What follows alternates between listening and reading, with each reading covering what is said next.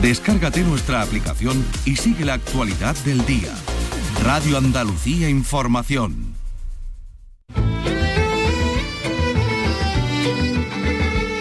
Andalucía es cultura. Con Maite Chacón. Radio Andalucía Información. Primeros días del mes de septiembre y casi todo el mundo está ya en su sitio, aunque algunos hemos cambiado nuestro rinconcito habitual. Este programa ha sido conducido maravillosamente, magistralmente por nuestro compañero Antonio Catoni, que esta temporada tiene otros cometidos, espero que igual de gratificantes para él, que sea igual de feliz que sé que lo ha sido conduciendo este espacio. Así que a partir de ahora continuaré con la tarea que tenemos asignado aquí en este programa, en Andalucía Escultura, ser el altavoz de los creadores de Andalucía, los que están ahora mismo en plena efervescencia y también los del pasado los artistas que ahora mismo ensayan, escriben, bailan, cantan, pintan y también los creadores del pasado, los que han conseguido perdurar pese al paso del tiempo, sin olvidarnos, claro, del gran patrimonio que tiene esta tierra y de la responsabilidad que todos tenemos para que siga pasando ese patrimonio de generación en generación. Yo soy la nueva aquí, pero tengo la suerte de contar con dos veteranos en estas lides. Vicky Román, buenas tardes. Hola, buenas tardes. y Carlos López, buenas tardes. Hola, buenas tardes, ¿qué tal? Bueno, empezamos una nueva andadura. Otra etapa. Una nueva temporada, con muchas cosas por delante. No nos dejamos atrás al ex amado líder, ya tenemos nueva lideresa. Lideresa hoy con la que te gusta a ti decir. Hombre. Bueno, hoy tenemos un programa que está producido por Lolo Milanés, que está conducido al mando de la técnica por Dani Piñero. Así que allá vamos, ¿os parece? Tenemos muchas historias que contar y, y vamos a empezar. Andalucía es cultura, con Maite Chacón. Radio Andalucía Información.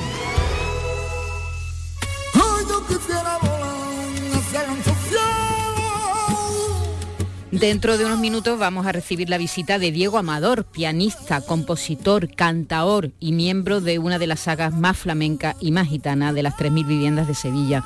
Diego tiene una larga carrera que comenzó en los años 90 y que continúa hasta ahora. Hoy viene a presentarnos El Silencio Oro, que es un trabajo muy particular que hizo algunos años para un espectáculo sobre Camarón y Paco de Lucía. Recibió este encargo de hacer este, este, este espectáculo donde él ponía voz a los temas de Camarón y además no tenía ninguna pretensión de ser publicada, de que todos pudiéramos ver qué es lo que había hecho en este trabajo. Pero ha cambiado de idea y nosotros nos alegramos. En un momento vamos a hablar con Diego Amador. Ay Pablo Ruiz que travieso, corazón de plastilina, la vida te tira un beso, la gracia te da propina. Este ya saben además que estamos en pleno año Picasso, así que nuestro compañero Diego Abollado nos va a traer cada lunes alguna curiosidad de la vida del genio, una vida tan estudiada, tan desmenuzada pero de la que todavía quedan aspectos por descubrir. Por ejemplo, yo no sé si todo el mundo sabe la relación que tuvo el genio malagueño con la moda. ¿Eh? y sobre todo la relación que tuvo con Coco Chanel. Dos de los grandes genios del siglo XX se encontraron, supongo que en París, ya nos lo contará Diego, Diego Bollado. También vamos a hablar de cine con Olivia Acosta, la directora de Generama, el Festival de Cine hecho por Mujeres de Chiclana, que celebra este año su tercera edición. En una temporada, en unos años en los que el cine hecho por mujeres está teniendo grandes éxitos, así que mm, tendrán muchas cosas que contarnos. Tendremos un adelanto de las novedades literarias que están por llegar con nuestra compañera Vicky Román. Todo esto y más historias hasta las 4 de la tarde. Andalucía es cultura con Maite Chacón. Radio Andalucía Información. Poetas andaluces. Escucha el homenaje a la literatura de nuestra tierra. Siente el orgullo de ser andaluz descubriendo la obra de nuestros poetas con Rogelio Reyes Cano y Antonio García Barbeito. Poetas andaluces. Los lunes desde las 11 de la noche. Radio Andalucía Información.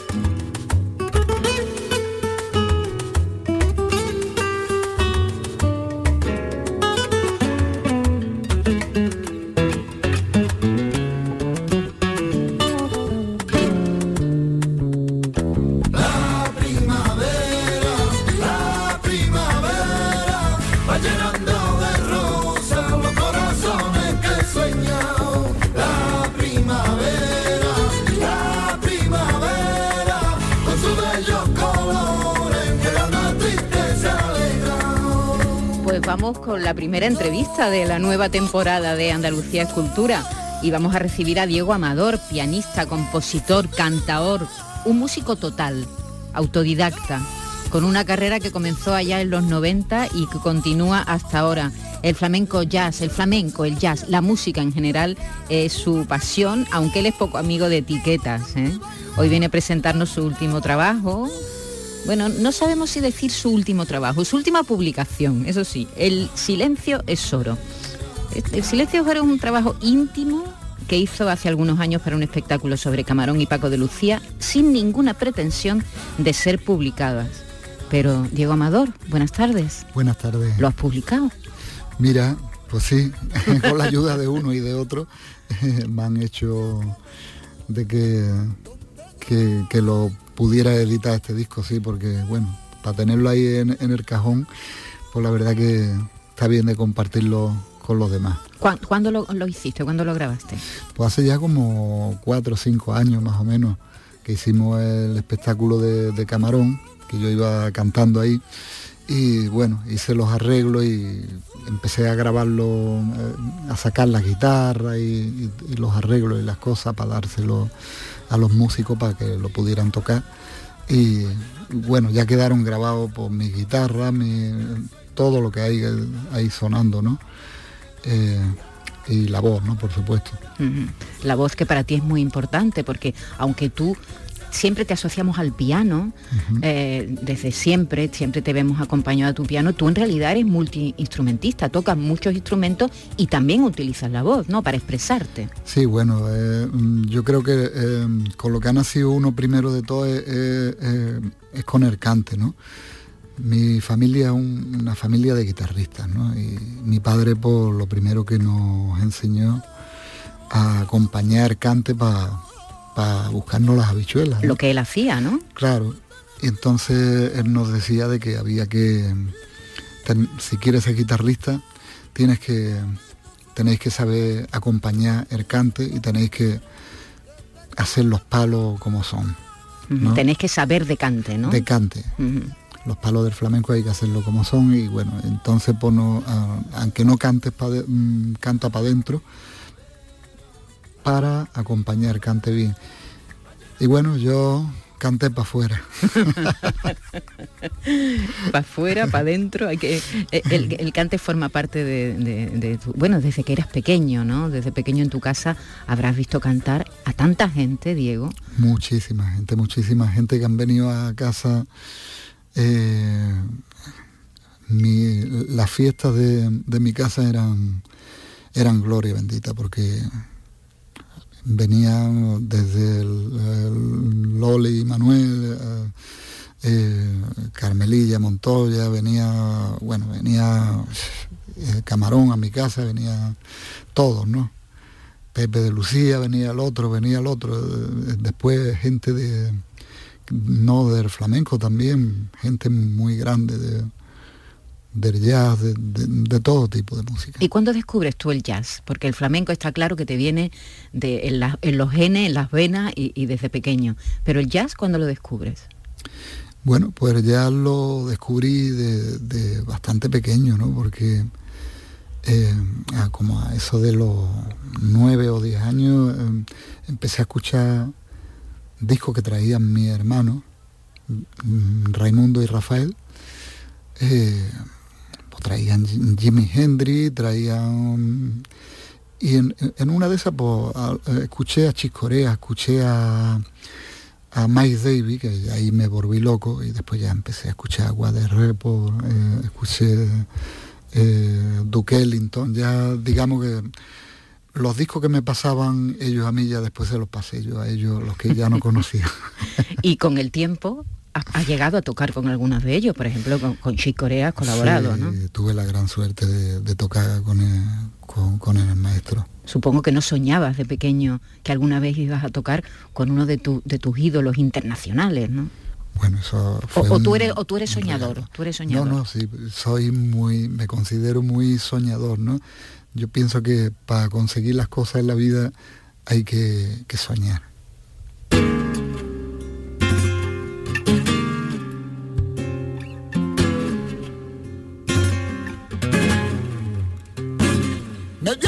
Zapatito del ala de mi sombrero. Que resuene mi pasito, que mi flamenco, mi zapatero. Me dio unos zapatitos del ala de mi sombrero. Que resuene mi pasito, que mi flamenco, mi zapatero.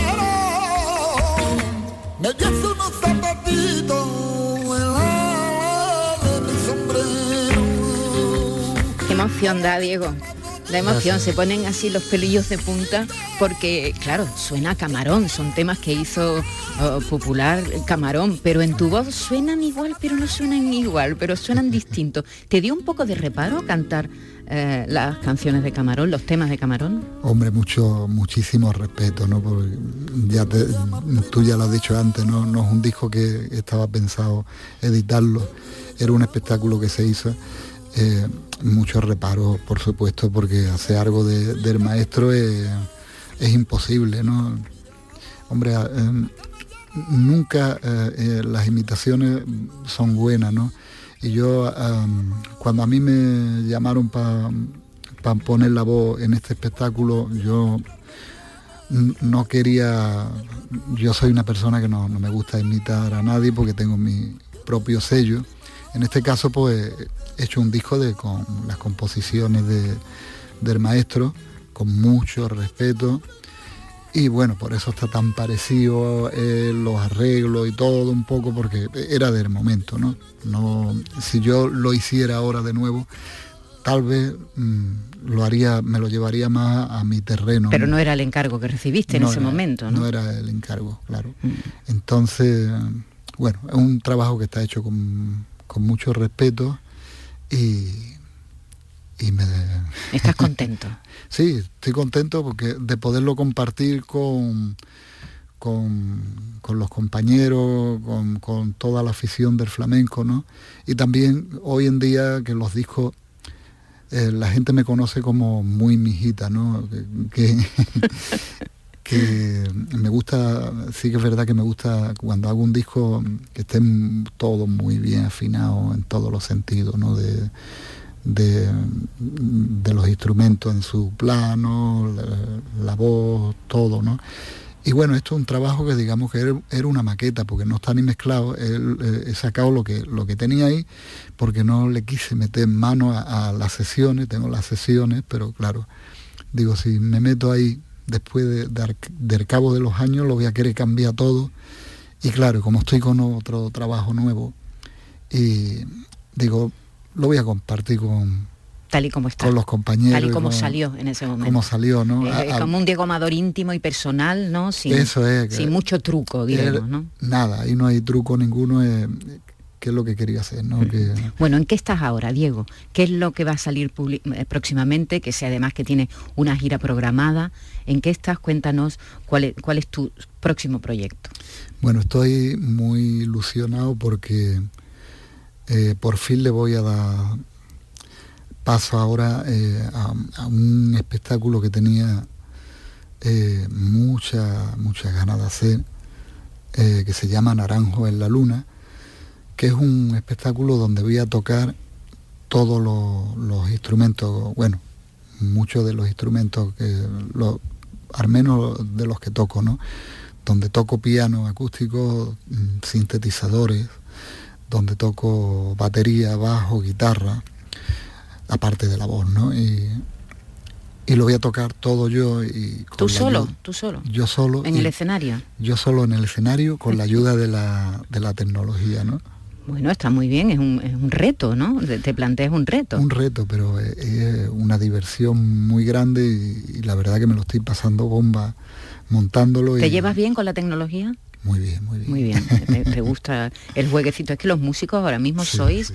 bueno, sois, tenéis que ser casi ingenieros de sonido también, ¿no? Sí, bueno, una de las... eh, Yo, de alguna manera, eh, eh, mm, hombre, no, no he estudiado eh, el sonido ni nada, pero de alguna manera lo, lo- lo estudio porque he visto mucho, eh, y, eh, están muchos estudios, llevo desde que era un niño preguntándole a los técnicos, ¿y esto cómo es? Eh, eh, ¿Por qué suena esto así? ¿Esto para que suene de esta manera?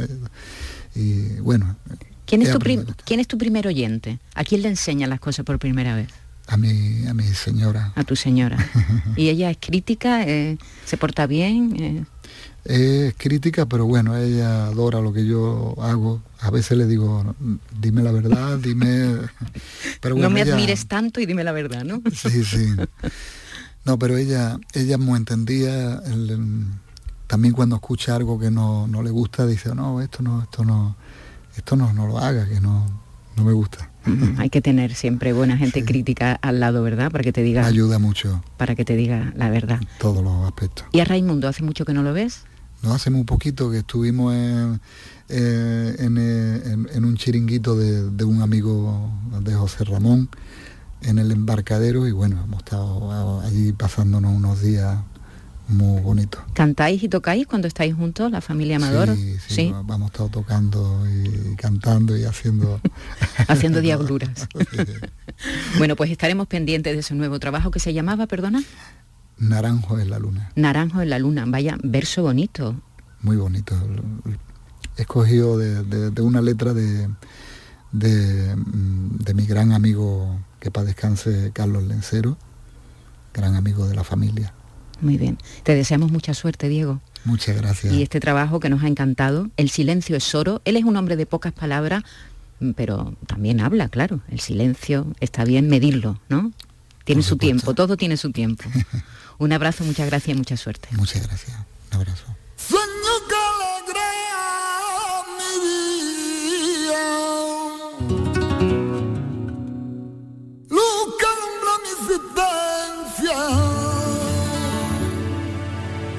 noche de oscuro invierno,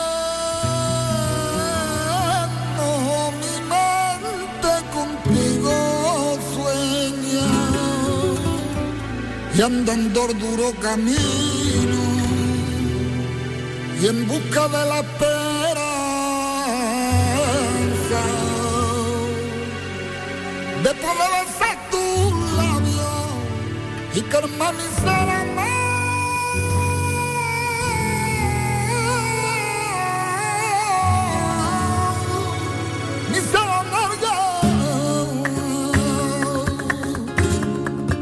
Carlos López, habrá que estar pendiente de ese espectáculo de Diego, ¿eh? ¿Te lo imaginas? Sampleando ahí todos, los instrumentos. Él solo, sampleando en el escenario, me parece, dice que le encanta la tecnología, es decir, que, lo, que lo abusa y que tiene su casa como todos, ¿no? Como todos los músicos ahora mismo, tienen un mm. estudio en su casa. No le falta nada. es, que los flamencos últimamente están, bueno, yendo por ese camino, abriendo, ¿qué, le está pasando a los flamencos? Bueno, antes, no, es, que antes, no existían los ordenadores, es que, existía antes, pues la guitarra, el cajón, pues claro, es que los artistas beben de lo que tienen. Pues claro que sí. Y, Diego Amador es una persona muy inquieta, ¿verdad? Sí. Y lleva toda la vida pues haciendo cosas diversas sin importarle absolutamente. de eso se trata. De eso se ha estado en Estados Unidos y dice que viene, bueno, entusiasmado. Él es un amante del jazz y ha hecho ya flamenco durante muchos años y viene entusiasmado de los contactos que establece ahí. Bueno, ya y ha cantado y ha, estado en, escenarios con grandes con grandes músicos además de, diversos. Y, yo siempre se lo digo a, este tipo de flamenco siempre les digo qué suerte tenéis porque lo mismo estáis en un festival flamenco que luego van a un festival de, jazz, claro. tienen como el abanico muy abierto. La fusión un festival pop de, estos generales generalistas músicas del mundo también ¿no? que hay festivales de, todo tipo que vaya cantidad de conciertos y de festivales que hemos tenido este verano alucinante. Alucinantes. Verdad eh, hemos tenido de todo nacional, internacional, de todo y lo que queda, porque todavía no terminado el verano y todavía quedan ciclos de conciertos, pero este año no es año de Bienal, fue el año pasado. Pero Carlos, flamenco no va a faltar. El flamenco no va a faltar y menos en la tierra del flamenco. Eh, por ejemplo, algunos apuntes. El día 10 de este mes pues se celebra en Castellar su noche flamenca. En Linares el 16 se celebra la edición número 14 ya del festival homenaje a los mineros de la Peña Flamenca Plomo y Plata muy cerquita de la radio. Donde va a estar Rafael Amador, por cierto. Efectivamente. El hermano de Diego. efectivamente. Eh, y Manuel Fernández también. Eh, muy cerca de, la radio, en el Teatro Central, el día 15 comienza el ciclo Andalucía Punto Flamenco. Ya eh, hablamos de ello cuando se presentó. ofrecerá hasta el 7 de octubre, fíjate, una programación que incluye, dato, Rocío Molina, Antonio El Pipa, David Lagos, eh, Dani de Morón, Argentina, Antonio Canales, Estrella Morente, Águeda Saavedra, Reyes Carrasco, Dorantes y Renaud García Fons. Su compañero Renaud, con el que ha grabado discos y eh, con el que comparte habla- muchos escenarios. Sí, sí, sí, muchísimos escenarios y además le, le tiene verdadera devoción. ¿eh? Sí, sí, se admiran Se mutuamente. mutuamente, Sí, se bueno, quieren, son- se admiran. Es que son dos monstruos que Sí, que- sí, dos monstruos. Efectivamente. Eh, pero vamos a destacar la cuarta edición de Milnov, ¿no? Un festival flamenco que comienza la semana que viene también. Exactamente, el Festival Flamenco de Música y Arte de Granada, que, tiene, que trae varias novedades. Primera, la inclusión del Teatro Municipal La Chumbera, que es este espacio que tiene de fondo unos cristales enormes. Eh, bueno, ahí eh, se preestrenó el, el trabajo de Bronquio y, y Rocío Márquez y tiene de, de fondo la, la Alhambra, es decir, el fondo es imbatible. Ya con eso, Ya está. ya, ya va uno Ya tenemos la noche Efecti- hecha. Efectivamente. También se incorpora la, la mitiquísima, mitiquérrima diría yo, Peña La Platería, que con más de 100 años eh, se van a, a realizar los trasnoches, ¿no? Que decir, estos eh, espectáculos, digamos, más, lo que va más allá de la noche. más, a la- más en la madrugada, más lo que pega en, en el flamenco, ¿no? Pues va a haber eh, tres, tra- tres trasnoches, eh, tres tristes tigres, dos de baile y uno de cante a cargo de Pepe Torres, Nazaret Reyes y el de cante con Esmeralda Rancapino. Algunos nombres de la programación, pues Lole Montoya, que va a abrir la programación con Juan Carmona, inician este ciclo, también Nazaret Reyes, que ya hemos mencionado, La Fabi, eh, Mara Rey, Antonio Jiménez, el, el Marsellés, Pepe Torres, Juana la del Pipa, Dolores Agujeta, Manuel Parrilla, Antón Cortés, Matías Campos, Luqui Losada y Esmeralda Rancapino. Si has mentido alguna vez y dime si cuando lo hiciste sentiste vergüenza de ser embustero. Dime, dime, dime.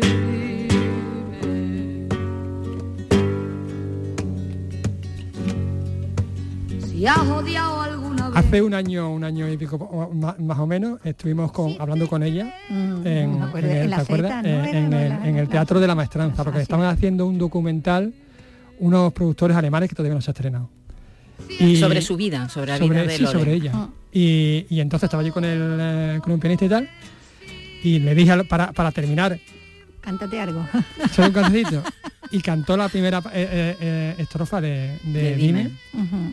Y cuando terminó estábamos, todos los que estábamos allí, La lágrima aquí, ¿no? con la lágrima por aquí, tiene ese superpoder, ¿no? Que Sí. tienen lo- los grandes Sí, artistas. sí, ¿no? tiene, lo tiene. Bueno, el- el Gonzalo García Pelayo lo cuenta, ¿no? Él fue el, el primero que los lleva a Cataluña.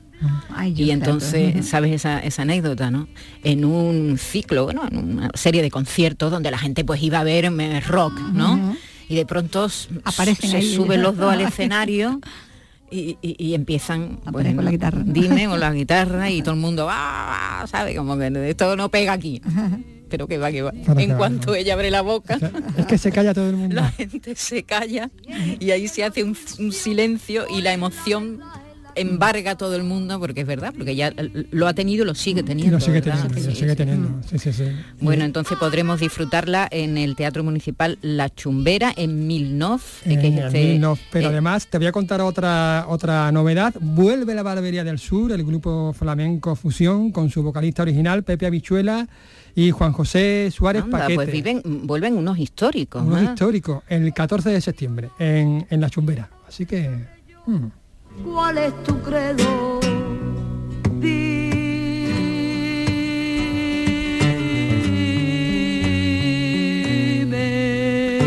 Pues este es el flamenco que llega, el flamenco que nos espera en las próximas semanas, en los próximos meses aquí en Andalucía.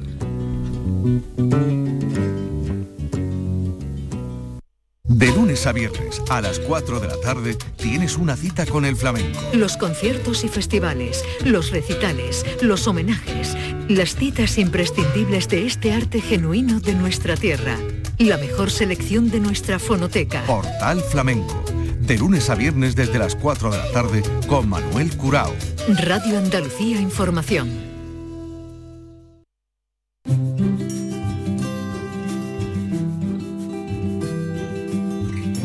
La Universidad de Huelva ha recuperado este año sus cursos de verano en los meses de agosto y septiembre, que esto es una oferta tradicional que la UNUbense retoma con fuerza y en la que colabora también la Universidad eh, Internacional de Andalucía.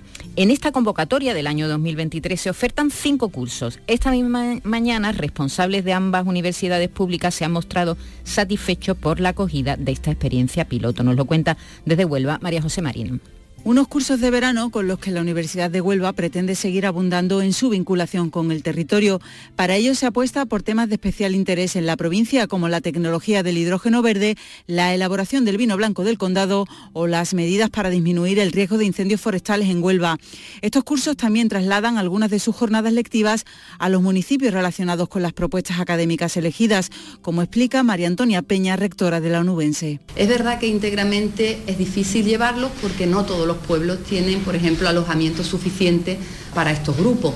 Pero sí hemos querido que al menos todos los cursos tengan una extensión de un día a determinados pueblos. Cursos de verano para los que la Universidad de Huelva trabaja de la mano con la UNIA, presente en la provincia a través de su sede de La Rábida. El rector de la Universidad Internacional de Andalucía es José Ignacio Pérez. La universidad tenemos que ofrecerla a toda la sociedad como el sitio de la formación continua, de la formación permanente y los cursos de verano no dejan de ser más que eso, formación permanente en temas demandados por la sociedad y en temas donde se necesita un cierto reciclaje o también un apoyo en términos de extensión universitaria. De los cinco cursos ofertados en este 2023, los últimos tres se desarrollan esta misma semana. Andalucía es cultura. Radio Andalucía Información.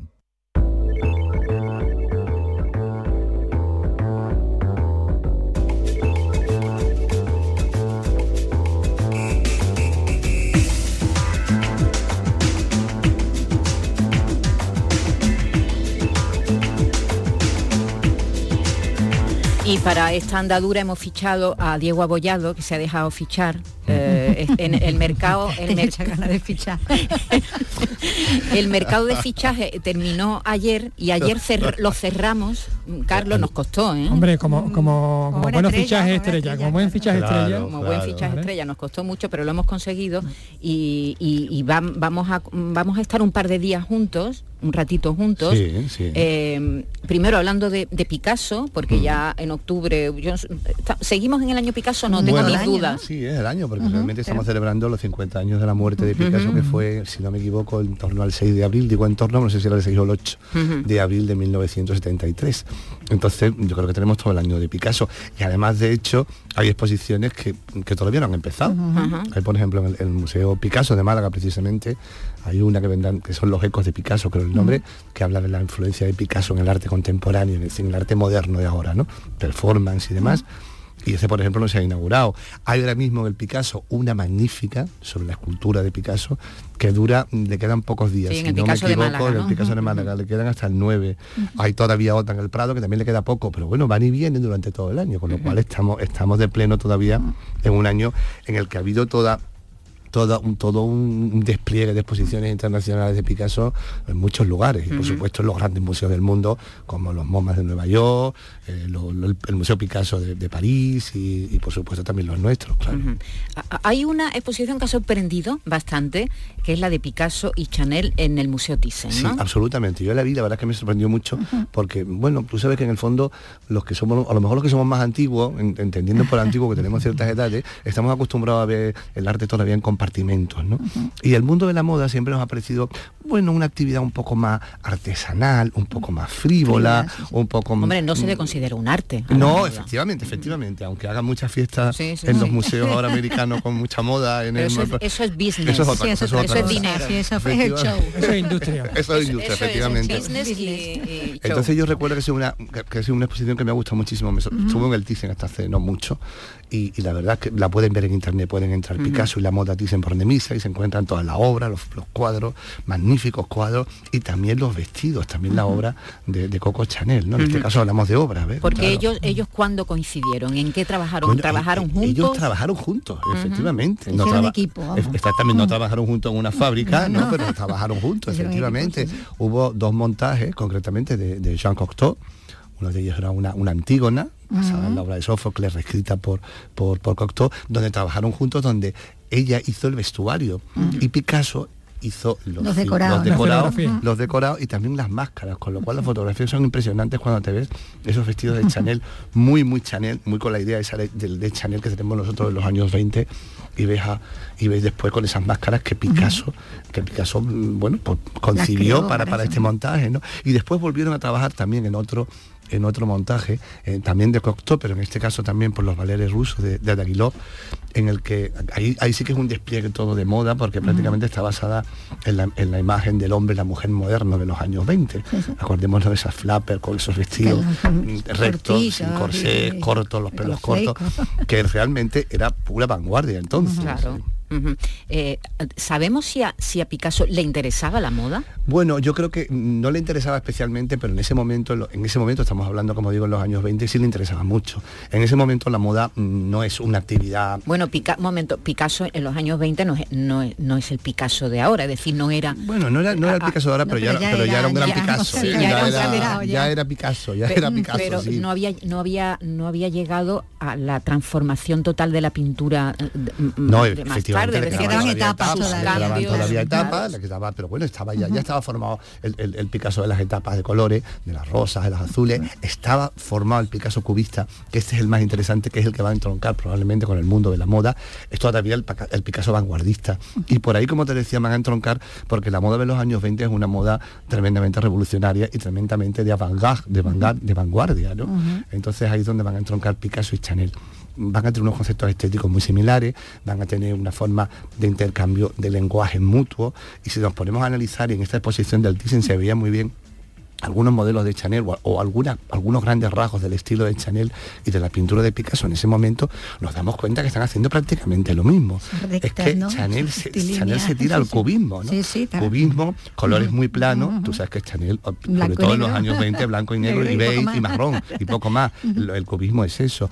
También pobreza de materiales, porque Chanel tú sabes que fue la que vistió a toda la alta burguesía casi de pobre, por así decirlo. Hoy lo tenemos asociado a Chanel como algo de lujo sí, y de sí, glamour. pero entonces no había... Eh, a ver, entonces sí lo era, lo era, pero de alguna manera ella obliga a usar materiales que jamás una señora burguesa mm, en la Costa Azul se había puesto. Y Mm. aquí se lo pone, igual que Picasso, en esa época cubista, empieza a, a hacer collage con collages con periódicos o con cartones, ¿no? Eh, colores, forma, el mismo lenguaje, entonces hay muchísimo en común. Además se conocían, es decir, se conocían, es decir, Claro, que se conocerían Tenían en el mismo claro. círculo. Claro, de- de efectivamente, amigos sí, de hecho ujú. trabajaban juntos y además es curioso porque en los archivos de Chanel estaba la invitación de boda de Picasso, es decir, que Picasso cuando se casa con Olga Koklova invita a Chanel a su boda, quiero decir, y no fue una boda espe- especialmente multitudinaria, Pero con lo cual estaba allí, con lo cual la relación era, era una relación real. Él vestía siempre igual, ¿no? Con esa camiseta de, De rayas. Bueno, ¿no? él la, decía- a la ver, camiseta Él- Picasso. Él, él, él pone de moda un poco lo que pasa con los diseñadores de moda. Sí, que los diseñadores de moda diseñan locura, pero ellos van siempre vestidos igual. Porque Bueno, Armani va con una camiseta negra toda la vida y, y, y Gaultier con la camiseta de raya. ra- muy- muy- muy igual que Picasso. Es que crea un icono, Claro, claro, es claro. decir, esto es como las meninas, esto crea un icono. Para decir, crear ¿no? icono hay que vestir siempre igual, ¿no? Sí, y peinarse un marinero. Hay otra- hay- Además me gusta mucho porque esas camisetas que él se inspira en la, en la co- en la Costa Azul, en la Costa Azul, en los marineros de la Costa Azul, que tú sabes que son van- los marineros mm, visten de, de, de raya, de colores grandes, para que los barcos si se caen los vean y vean la ausencia. Es decir, que tiene un sentido Para los de, de llamar la atención, exactamente. Siempre de repente lo ves, pues algo, no, no ves la raya, algo ha pasado, ¿no? Después él también recrea mucho, ¿no? No sé si os acordaréis, esa camiseta de tirantes, esa camiseta que es que se llamó de, de tirantes masculina de interior, ¿te acuerdas de esa camiseta? Que además en los años 30 cayó absolutamente en el olvido, porque era una camiseta que se Hasta que usaba. la recuperó Marlon Marlon Brando. Brando. claro, en el Exactamente, pero tú sabes que lo- si, si Marlon Brando la recupera y Picasso le da dignidad ya como un señor mayor, ¿no? que no tiene por qué tener músculo, la recupera de otra manera, le da otro, otro empaque.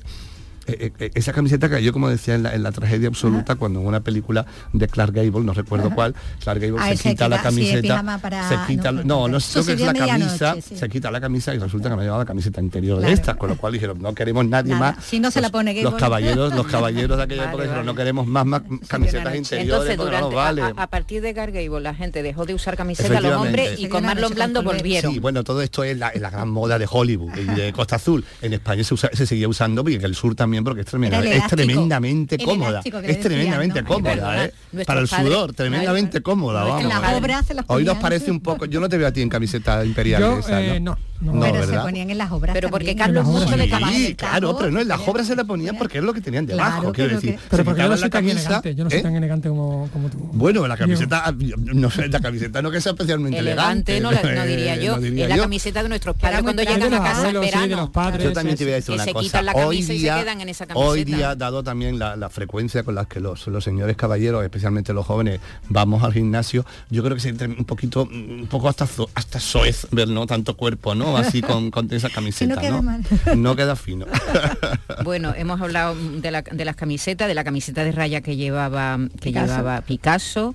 eh, pero ellos cómo se llevaron, porque los dos tenían una personalidad muy fuerte. Uf, uf, uf. Picasso, no, desde luego, no ha pasado la historia por ser mm, una persona, mm, y- diremos, igualitaria, no vamos a quedarnos No, ahí no, con, las mujeres, no ha pasado en la historia. ahí. Chanel también tenía lo suyo, era una mujer con un temperamento muy fuerte. ¿Se sabe cómo se llevaron? Si, si Ella tiene una se frase- llevaron ella tiene bien una o no. frase- Tensión no, sexual no. no, resuelta no parece que No, parece que no, parece que no. hubo. Yo creo que a él no le interesaba Chanel. No, no, Tú sabes que. Chanel era una mujer con unas particularidades mm, muy especiales. El- Su línea iba por otro lado. Aparte que si le gustaban las relaciones con cierta manipulación, digámoslo entre comillas, o sin comillas, o sin comillas, con Chanel era- las tenía que ser tenía difícil claras. manipular a Chanel, ¿no? A ver, no, no, bueno, sabemos que, que Olga era muy amiga de ella. ¿eh? Olga Kloklova, su primera esposa, la, la que era bailarina de los ballets rusos, era muy amiga de ella. De hecho, en la exposición había unas cosas interesantísimas que era retratos de Olga Koklova en las que está vestida con traje de Chanel. Es decir, que es que mm, Picasso pinta los vestidos de Chanel, Chanel, ¿no? claro. Que en, en el caso es un retrato, ¿no? como Eh, Y él lo pintaba, y él pintaba lo que quería, quiero decir, ¿eh? que si no, si, si no le gustaba lo que tenía se lo inventaba, cambiaba, lo cambiaba, decir, que se llevaron bien, no parece que hubiera grandes, grandes, grandes choques, pero yo creo que también habría un respeto por parte de ella, porque ella siempre decía, los artistas me dan el rigor en mi trabajo, Claro. me dan el rigor artístico. Unirse rigor. a Picasso a Y ella le venía bien Claro, también. y ella era lista, inteligente. Se enriquecían, ¿no? Y se enriquecían otro, mutuamente, claro. y evidentemente ella sabía que lo que estaba haciendo era un, un- un- bueno, un- una, una labor, digamos, artesanal y tremendamente industrial y económica. Claro que lo de Picasso también se va a convertir en algo tremendamente industrial y económico, ¿eh? Fíjate, cuidado, con lo cual, con lo cual esa- ese afán de ganar dinero, yo creo que lo tenían los dos muy claro, ¿eh? Y, y ha continuado generación tras generación, ¿no? Después de que los dos hayan desaparecido. Y, y- y hay, ¿y tú crees que hay algo de Picasso en la ropa que diseñó Coco Chanel? Eh, Vamos sin lugar a dudas. Eh, Además, Picasso sigue siendo una gran fuente de inspiración para muchos, para muchos modistas o diseñadores hoy día. Pero hablábamos antes de todos esos años 20, de esos colores, de esa forma geométrica, y él, y eso lo coge, evidentemente, Picasso. Eh, Chanel lo, lo coge de Picasso o lo coge del cubismo. Tampoco exactamente de Picasso, pero sí del, del- del- del- de, la, bueno, de, la, de la vanguardia mm, pictórica del París de aquella época, claro. Y yo creo que también, fíjate, también hay cosas de Chanel en, en En la obra Picasso. de Picasso. Ujú. Picasso tuvo una época en los años finales de los principios de los años 50, creo que estaba con Jean, con Jean Francis, ¿no? La, una de las la madre de Paloma Picasso, en la que juega a diseñar como especie de, de, de bisutería, de complemento, con, con elementos de mar que son tremendamente interesantes. Incluso se habló de abrir una línea una especie de línea de complementos, diríamos hoy, de complementos mm, hecha por Picasso, ¿no? Al final que yo no, no cuadro y no sigo adelante. Pero yo creo que también hubo un enriquecimiento mutuo entre, entre. Bueno, piensa que probablemente el momento de la, de la vanguardia, y nosotros lo vemos en nuestra generación del 27, es una generación en la que están mezclándose pintura, Disciplina, artista, sí. absolutamente disciplina. Es una de las grandes, de, de las grandes, de las grandes líneas que van a- que marcan, que marcan el, concepto artístico de esta época. Entonces recomendamos la exposición del Thyssen, ¿no? La que no, la podemos ver, pero podemos entrar en internet a verla. Que, oye, que no nos, volvamos bueno, locos, que sí. internet nos da muchos buenos gustos en el mundo del arte, qué alegría. Que, ¿eh? están, que llevan una noche durmiendo en la estación, esta noche, que van a coger el tren a Madrid y ya han salido los trenes. Ya, Igual les apetece y se acercan yo, yo, yo recomendaría que se pasaran también por la de Málaga, que la cultura le queda muy poco, le queda, yo creo que como te digo, hasta el 9 y es una y aunque vienen otras también en torno a Picasso por supuesto pero de verdad que es una es una, es una, exposición magnífica muy bien bueno si no sabían de esta relación entre dos de los grandes genios del siglo XX porque eso es innegable verdad personas mm, que han, seguido influenciando y teniendo mucha influencia en, en, las dos disciplinas durante perdura todavía. Claro, efectivamente. Hasta, hoy en día. Y sobre todo a mí me gusta mucho también, eh, eh, eh, de alguna manera, redescubrir esa Chanel que es mucho más vanguardista, mucho más moderna, que, que la- que lo que tenemos asociada ahora, ¿no? A Carolina de Mónaco, a cierto, a cierto gran estatus. Carla Bruni se pone Chanel. ¿La has visto tú? Vestida No de Chanel. sé, yo no, no sé, yo creo que sí. Sí, Seguro, seguro. Chanel de Francia cuando era primer- y cuando ella era primera, primera dama, dama, cuando ella fue primera, además ella también viene de de una, trapito. ella viene también de una gran familia, de gran, Sí, de gran sí. alta burguesía, con lo cual los Chanel los Pues eso regalaban. los tiene en el armario, vamos. La vemos. En el fondo, pero en el fondo, regalaban. La vemos con Chanel. Gracias, Diego. A vosotros siempre, bye bye.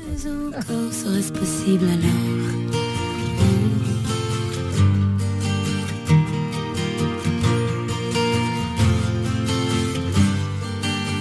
On dit que le destin se moque bien de nous, qu'il ne nous donne rien et qu'il nous promet tout.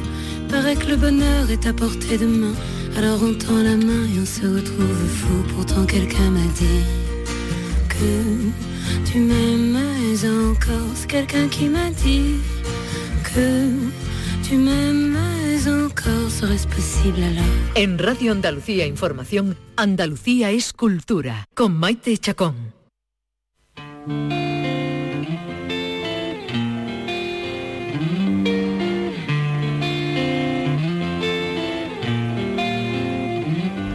En septiembre, pues, hombre, muchos directores eh, aprovechan para estrenar, porque la gente parece que tiene, vuelve a la normalidad y, y- y volvemos al cine. Quien vuelva, porque el cine, mm, no sé, eh, hay una crisis ahí que a ver si se soluciona. Bueno, están las plataformas, ¿no? Tam- están las plataformas que tan- donde también hay mucho estreno, eh, Sí, por sí, cierto, ahora cuando llega septiembre y desde luego lo que es una, una locura cuando llega septiembre, Vicky, tú de eso sabes mucho, son las novedades literarias, ¿no? Las Eh, novedades Editoriales. que empiezan y- a llegar eh, y ya empiezan a acumularse, ¿no? Y dice una, ¿qué me leo antes?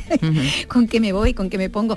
Llegan, bueno, hoy mismo, por ejemplo, creo que salía, es el premio, el, el- bueno, el premio literario más importante en Estados Unidos, se, se publica eh, en español, sale hoy, hoy es 4, ¿no? 4 de septiembre, pero bueno, tenemos por delante eh, libros que con los que vamos a estar con los autores ya también muy prontito.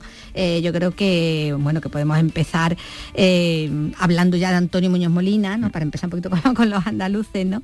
Porque bueno, tiene ahí a la vuelta de, de la esquina ya su, su nueva novela. Eh, se va a presentar la semana que viene, No te veré morir, que con ese título, mm, bueno, publica Seis Barral, es un título que se toma ¿no? de unos versos de, de Idea Vilariño a, a Juan Carlos Onetti, ¿no? ese poema desgarrado ¿no? de cuando se, cuando se separan, ¿no? cuando terminan su, su relación.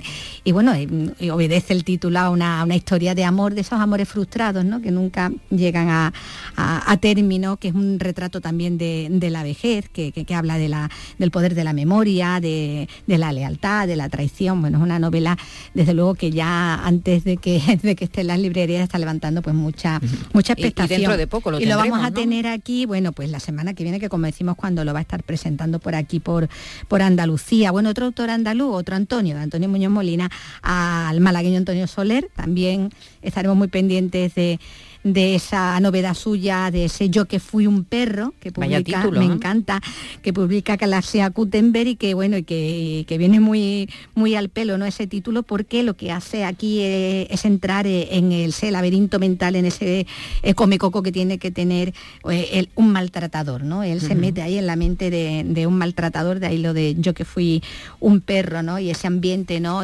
Malsano que él mismo se crea, ¿no? El maltratador, ¿no? Esos son esos demonios con los que él se mueve que hace, bueno, pues que haga la- la- las cosas, ¿no? Que, que, eh, que termina haciendo. Mm, Como decía, vamos a, tener a Muñoz Molina mm, muy prontito la semana que viene, pero antes, esta misma semana ya, bueno, pasado mañana. ¿no? Pasado mañana o el jueves vamos a tener con nosotros, no, pasado mañana, el miércoles, vamos a estar con, con otra autora andaluza, con Susana Martín Gijón, que también eh, publica saca- También saca acaba- acaba de sacar- novela negra histórica ¿no? Novela exterior, es claro, porque ella es ella, un- ella la, la conocemos como novelista bueno hace novela género no negra novela negra Novela negra porque tenía una trilogía, vamos, tiene una trilogía que es con la que ella se ha, bueno, se ha hecho conocida, ¿no? Y se ha hecho un, nom- un nombre ya, un referente entre las autoras, ¿no? Que, que cada vez hay más autoras también, eh, más mujeres, ¿no? Eh, cultivando este género, novela negra, con esa serie que, que protagoniza la inspectora Camino Vargas, que, se ambienta en Sevilla, la Sevilla de nuestros días. Y bueno, vuelve a tomar como escenario Sevilla. Eh, esta autora es sevillana, aunque lleva toda su carrera la, la desarrolla profesional en, Extremadura, ¿no? Eh, estaba trabajando también en el Instituto de la Mujer y demás.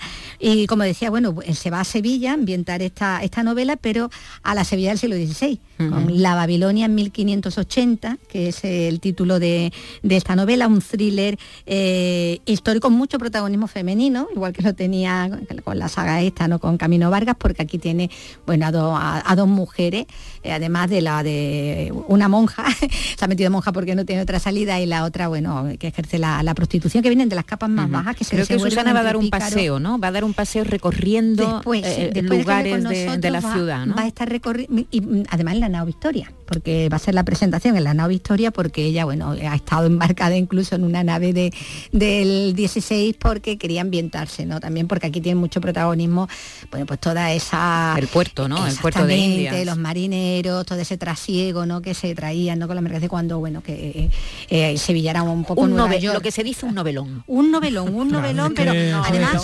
con, en Sevilla era el centro del mundo. Claro, con muchos crímenes truculentos, de estos crímenes, porque ya, ya en la saga esta de Camino Vargas los crímenes eran de verdad un dechado de imaginación a la hora de matar, ¿eh?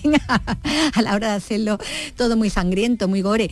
Y, en esa línea también eh, empieza por lo menos la, novela, muy en la línea de, Carmen Mola, que, tanto la ha elogiado. Que, por cierto también, también, publican. ahora El infierno, que esto es, la, la, nueva novela de Carmen Mola, bueno, del trío Carmen Mola, porque bueno, ya supimos todos finalmente quiénes eran, eh, lo saca Planeta dentro de, un mes, sale esta, esta novela. Hay mucho vínculo ahí personal de Susana Martín Gijón con una parte de, Carmen Mola.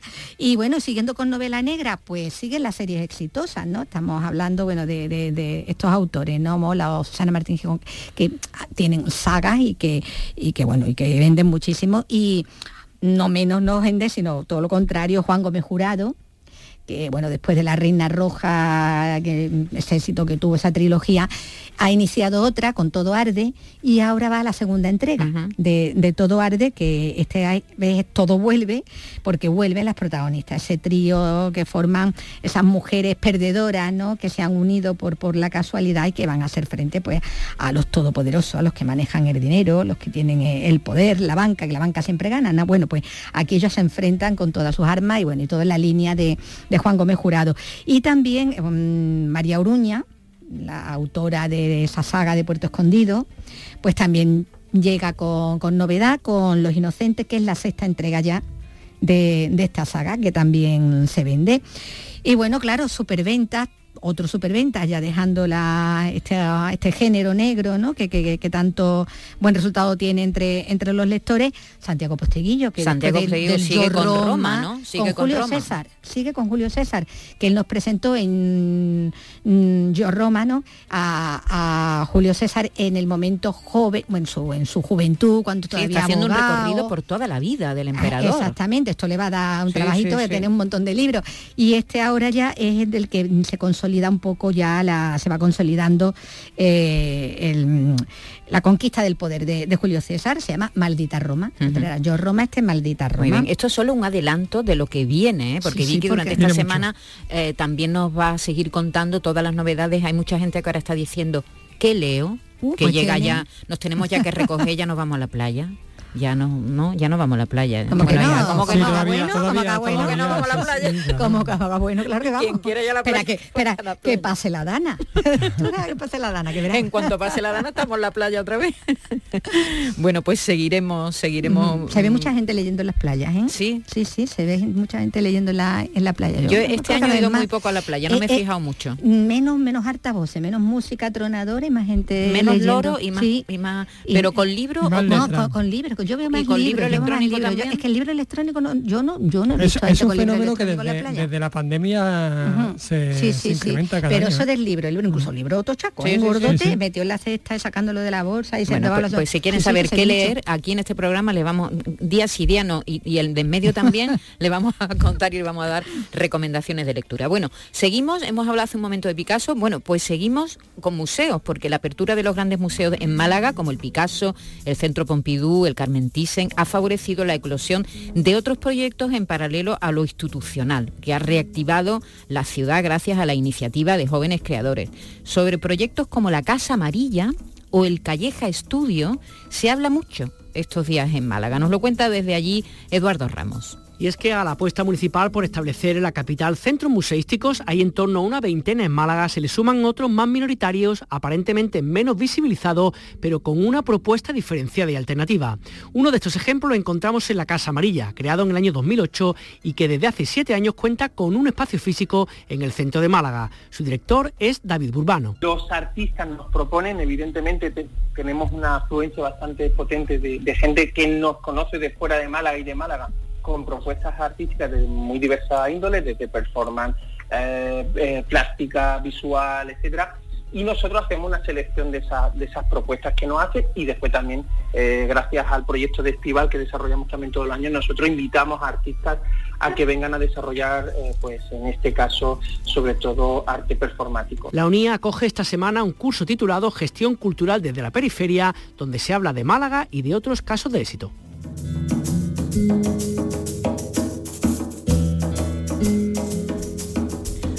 Bueno, y vamos a hablar ya para la última parte ya de este programa, que termina, como saben, dentro de nueve minutos, vamos a hablar de cine, pero de cine hecho por mujeres, porque la próxima semana comienza la tercera edición de Generama, el festival de cine realizado por mujeres, Carlos. Efectivamente, del 12 al 17 concretamente, Chiclana coge este certamen organizado por la Asociación Andaluza de Mujeres de los Medios Audiovisuales, en esta ocasión está marcado por la diversidad y la sostenibilidad, con nueve títulos, con nueve largos. Para que nos cuente más detalles, detalles jugosos esperamos, de todo esto tenemos al teléfono a Olivia Costa, que es su directora.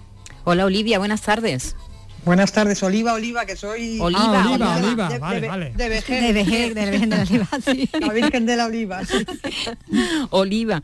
Eh, Olivia es la, la, la novia la, de, la, de Popeye. De Popeye. Esa, esa es otra, esa, esa es otra. otra. La mía es la de, es la de Vejez. La mía, yo estaba escuchando y decir sí. que, que, que, si vais a volver a la playa, que si no, pero Hombre, que volver a la playa, Hombre, a Chiclana, aquí, a ver cine, ¿no? Por Buen favor. Por cine. supuesto, por Playa supuesto. y cine, pero, pero qué mejor. Es que no hay otro Bueno, plan que- mejor. Eso es, un- eso es un planazo, ¿verdad? Pues a- desde el día 12 hasta el 16, que si estáis trabajando, pues os va a pillar el viernes y el sábado por la tarde y todo el día de actividades paralelas, está, veniros para Chiclana, que vamos a hacer aquí un despliegue de lo mejor que se ha hecho en los dos últimos años, eh, liderado, producido o dirigido o escrito por mujeres, que ya sabéis que esto es lo que en el cine ahora mismo viene dando muy fuerte, porque es una forma de ver la realidad de una manera que hasta ahora eh, pues era bastante deficitaria en la sociedad, ¿no?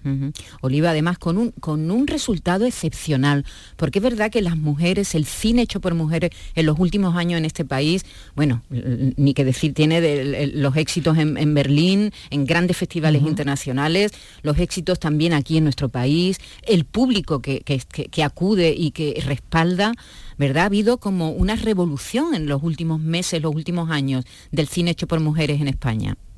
Sí, se veía, se venía viendo porque en los últimos años mm, os habréis dado cuenta de que la mayoría de los mm, premios, por ejemplo, en los Goya a mejor ópera prima lo estábamos copando las mujeres, ¿no? Y es que ahí vamos empujando, vamos empujando para poder conseguir espacios, pero fijaros que aún en este año que estamos los datos siguen siendo los mismos. El 80% de la producción audiovisual en España, y no solo en España, sino en Europa, en el mundo, está, está realizada por hombres. Entonces, bueno, pues estamos trabajando para ensanchar el espacio, para enriquecer el imaginario, porque es una, más, más que nada es una pobreza, ¿no? El mirar solamente con una mirada cuando estamos en el mundo aquí en equipo, para mirar con, con- Josefina Molina decía siempre eh, que era eh, no contar con la mirada de las mujeres era como mirar a la realidad con un solo ojo o oír con un solo oído, ¿no? No estamos para permitirnos Oliva, para permitirnos eso. más mérito tiene todavía, ¿no? Porque si estamos hablando del 20% de- de- del total de la producción cinematográfica y ese 20% está teniendo un resultado tan, tan, tan bueno, tan excepcional, todavía tiene más mérito. Efectivamente, es así. Las mujeres están ahí empujando con fuerza, no solamente en la dirección o guion, sino también en la producción. Ha habido mucho trabajo por parte de las asociaciones para crear estas residencias de creación que son verdaderos laboratorios de, investigación y desarrollo cultural, donde llegan proyectos en fase embrionaria, como nosotros tenemos también en, Chiclana, se escogen una serie de proyectos y se apoyan hasta conseguir ayudar a compensar. De alguna manera son, como llamamos nosotras, medidas de acción positiva para intentar compensar ese desequilibrio. ¿no? Y nosotras con el festival, que teníamos desde siempre ganas de hacer esto, siempre luchando para encontrar espacios en los festivales generalistas y nos costaba muchísimo, al final me dicho, mira, vamos a hacer nosotras el nuestro, que no tenemos tiempo que perder, porque esto es muy importante. Eh, para mí es muy importante porque no solamente es una cuestión cultural, sino es una cuestión social, ¿no? Los contenidos marcan lo que ocurre socialmente. Por ejemplo, ¿qué ha hecho, qué, ha hecho más por, eh, luchando por la, contra la violencia eh, machista que, una película como la de Iciar Te doy mis ojos, ¿no? Mucho más que muchísimas campañas. Entonces, es decir que si queremos, si queremos menos machismo, menos violencia y menos abusos, hay que alimentar mejor y hay que alimentarse de mejor cine, ¿no? Y para eso tenemos que tener más mujeres generando contenidos y más imágenes que transmitan estos referentes positivos que necesitamos para contrarrestar. Oliva, este año centráis, hablando un poco de las temáticas, eh, la temática eh, sobre todo en dos cuestiones, en el, cuidado del medio ambiente y en la temática LGTB. Estamos hablando de 20.000 especies de, abejas, de Stephen Urresola, secaderos, de Rocío Mesa. Háblanos un poquito de los títulos. Bueno, tenemos eh, nueve largometrajes que nos ha costado muchísimo elegir porque había muchísimos más. Había una realmente difícil poder elegir nueve entre tanta cosa, tanta cosecha buena de estos dos años y aquí están estos nueve. Luego tenemos eh, tres sesiones de cortometrajes que hemos hecho una convocatoria, hemos recibido 150 cortos que hemos tenido que ver para seleccionar lo mejor a nivel estatal y también a nivel de Andalucía, de las mujeres de, Andalucía. Y luego hemos dividido el, festival en varios, eh, digamos, secciones temáticas. Tenemos, por ejemplo, el día miércoles, que es el Día de las Actrices, un espacio para ellas, para reivindicarse, para plantear las cuestiones que les preocupan a las actrices, el tema del edadismo, el tema que a partir de una edad ya no las llama nadie, entonces vamos a reunir a las actrices con directoras de, casting, con representantes, vamos a tener un taller sobre, sobre cómo dar tu mejor imagen, ¿no? que nos lo da Carmela Martín, que ha hecho ya no sé cuántas películas buenísimas como maquilladora, em, persona de vestuario, imagen, etcétera. Y luego por la tarde tenemos eh, proyecciones que tienen que ver con el tema de las actrices, como es, por ejemplo, eh, el documental Mujeres sin censura de Eva Vizcarra, y vamos a tener aquí a María José Goyanes, que es una pionera y una histórica del, teatro y del, cine español, en este, en este documental que habla del el momento después de la, ya de la, en la transición, cuando ellas ya se destapan y deciden eh, hacerse dueñas de su cuerpo, ¿no? O la película de Daniela Fegerman, que también estará ella aquí, que se llama Alguien que cuide de mí, ¿no? que es una historia sobre tres generaciones de actrices eh, con toda su problemática y demás. ¿no? Después tenemos, como bien decías, al día siguiente, el Día de la Sostenibilidad, porque queremos ser tenemos que ser todos los eventos culturales, tenemos que dar ejemplo eh, en estos momentos en los que vemos tan obviamente los e-, efectos del cambio climático y no nos podemos permitir mm, pues no, ser responsables y, que nuestras producciones sean sostenibles. Nos van, nos van a hablar de esto también para lo que es el concepto de gestión cultural y, ver cómo, qué podemos hacer para contaminar menos, para controlar más nuestros, nuestros residuos y demás, ¿no? Eh, en este día muy interesante.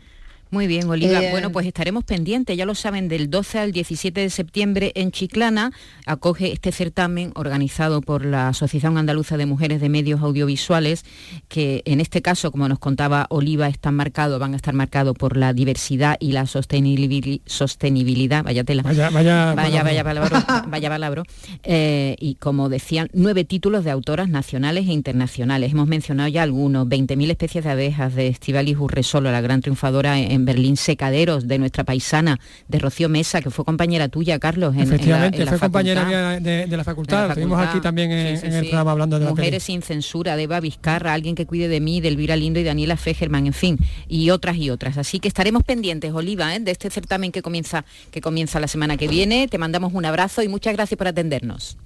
De acuerdo, muchísimas gracias. Ya la noche se me hace dura como masa.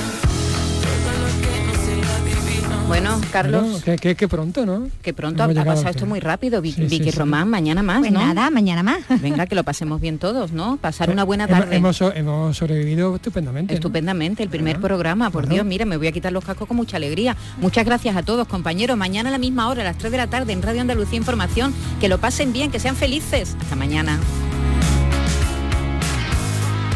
Andalucía es cultura. Radio Andalucía Información.